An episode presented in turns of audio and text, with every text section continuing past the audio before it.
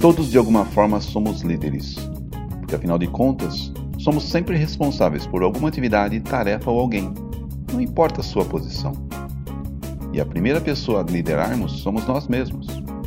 Mas em se tratando de aprimorar essa capacidade de liderança, quais seriam então os pontos chaves para isso? Que pilares eu preciso desenvolver para alcançar ou aprimorar a minha capacidade de liderar? Olá, seja bem-vindo a mais um episódio do S26, podcast voltado a jovens profissionais ou até mesmo você, profissional com alguma experiência que está buscando desenvolvimento e ascensão na vida profissional. Sou Milton Rego, profissional na indústria, com longa e sólida atuação em liderança e gestão, e ao longo da minha vida profissional, desenvolvi forte experiência na solução de problemas e liderança de equipes, com resultados expressivos nas áreas e companhias em que atuei. Ministro treinamentos e palestras em liderança, gestão e qualidade, e o objetivo desse canal é dividir com você minhas experiências para formar e trabalhar em equipes de alta performance e com resultados expressivos. Liderança é a habilidade de motivar, influenciar, inspirar alguém, um grupo ou até você mesmo a alcançar um objetivo. Tudo começa e termina na liderança. Liderança não se trata exatamente de uma posição, mas essencialmente de inspiração. Nesse episódio eu vou compartilhar com você o que, no meu entendimento, são os cinco pilares fundamentais da liderança. O primeiro pilar é o foco no resultado. O principal papel do líder é alcançar resultados, ou melhor, levar a equipe ou um grupo de pessoas a produzir resultados. A expressão foco em resultados significa ter um objetivo estabelecido, desenhar um plano organizado para atingi-lo. É a arte de fazer acontecer.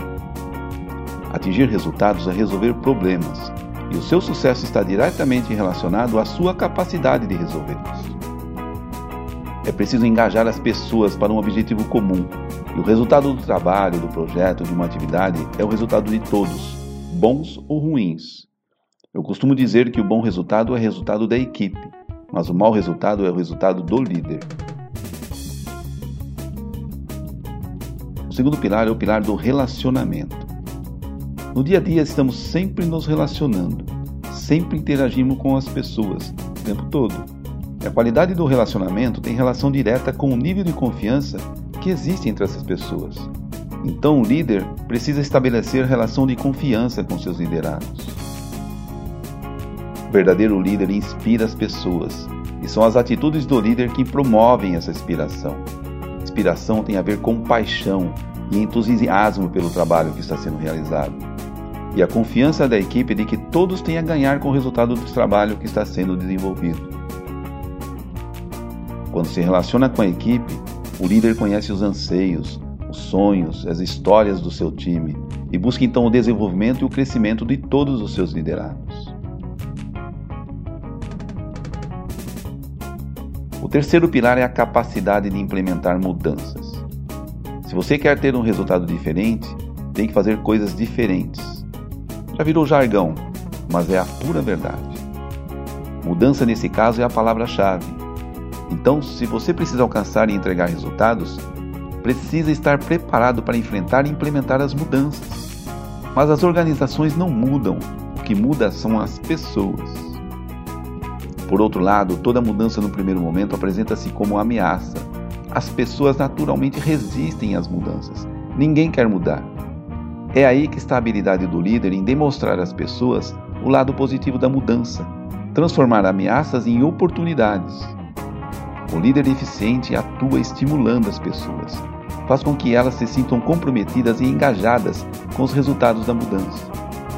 É preciso ter coragem para mudar, e as pessoas desejam ser lideradas por líderes com coragem e autoconfiança.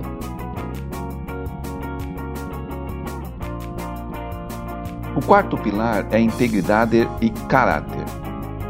Não existe liderança sem equipe. Ninguém faz nada sozinho. Para formar uma equipe, você precisa encontrar pessoas dispostas a remar com você. Ninguém segue quem não confia. Sem credibilidade não há liderança, e se não há liderança, não tem time.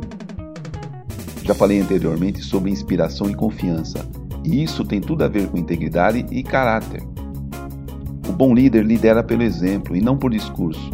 E se quer que seus liderados cumpram o que está estabelecido, precisa, antes de tudo, ele próprio cumprir os compromissos assumidos com o time. E finalmente o quinto pilar, o pilar da competência. Ninguém alcança ou entrega resultados se não tiver ferramentas para isso. O resultado não acontece por acaso. Você precisa fazer algo para esse resultado acontecer. Precisa desenvolver a competência. A competência pode ser entendida então como um grupo de habilidades e conhecimentos necessários para realizar uma tarefa com eficácia, que produz resultado. Ou melhor ainda, a competência é a composição simultânea de conhecimento, habilidade e atitude, o famoso chá.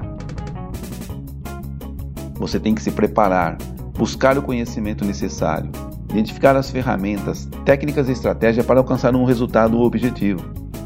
Então você precisa desenvolver habilidade na aplicação do conhecimento adquirido. Não adianta se preparar e não praticar. A habilidade se desenvolve com a aplicação prática do conhecimento. É o que eu chamo de desenvolvimento da musculatura do conhecimento. E temos então a atitude, talvez é o elemento fundamental nesse processo. Ter a atitude de encarar os desafios e barreiras para alcançar o objetivo e aplicar efetivamente o conhecimento adquirido e as habilidades desenvolvidas. É muito mais fácil desenvolver um conhecimento e habilidade do que a atitude. A atitude tem a ver com o coração. Não adianta nada ter as melhores ferramentas e técnicas se não está comprometido com você mesmo em aplicá-las.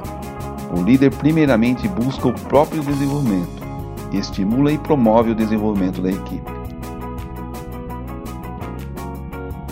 Para concluir, iniciei esse episódio dizendo que todos somos líderes de alguma forma.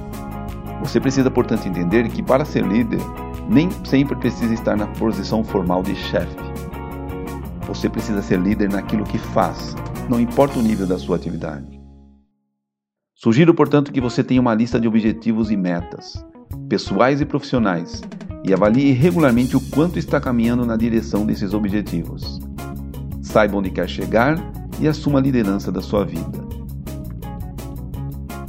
Leve em conta todos os pilares aqui citados. Afinal de contas, liderança tem a ver com relacionamento e pessoas.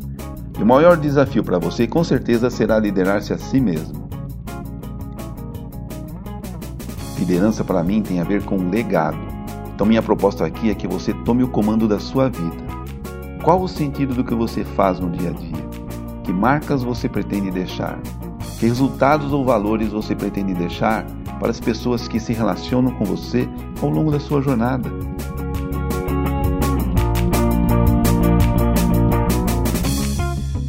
Esse foi então mais um episódio do S26. Espero que eu tenha contribuído de alguma forma para enriquecer o seu conhecimento e que esse possa ser mais um elemento para o seu crescimento profissional e pessoal também. Fique à vontade, comente, opine, compartilhe. Me siga aqui nas minhas redes sociais e divida suas experiências comigo. Para mim será sempre um grande prazer ter a oportunidade de saber a sua opinião e aprender também com você. Nos vemos no próximo episódio.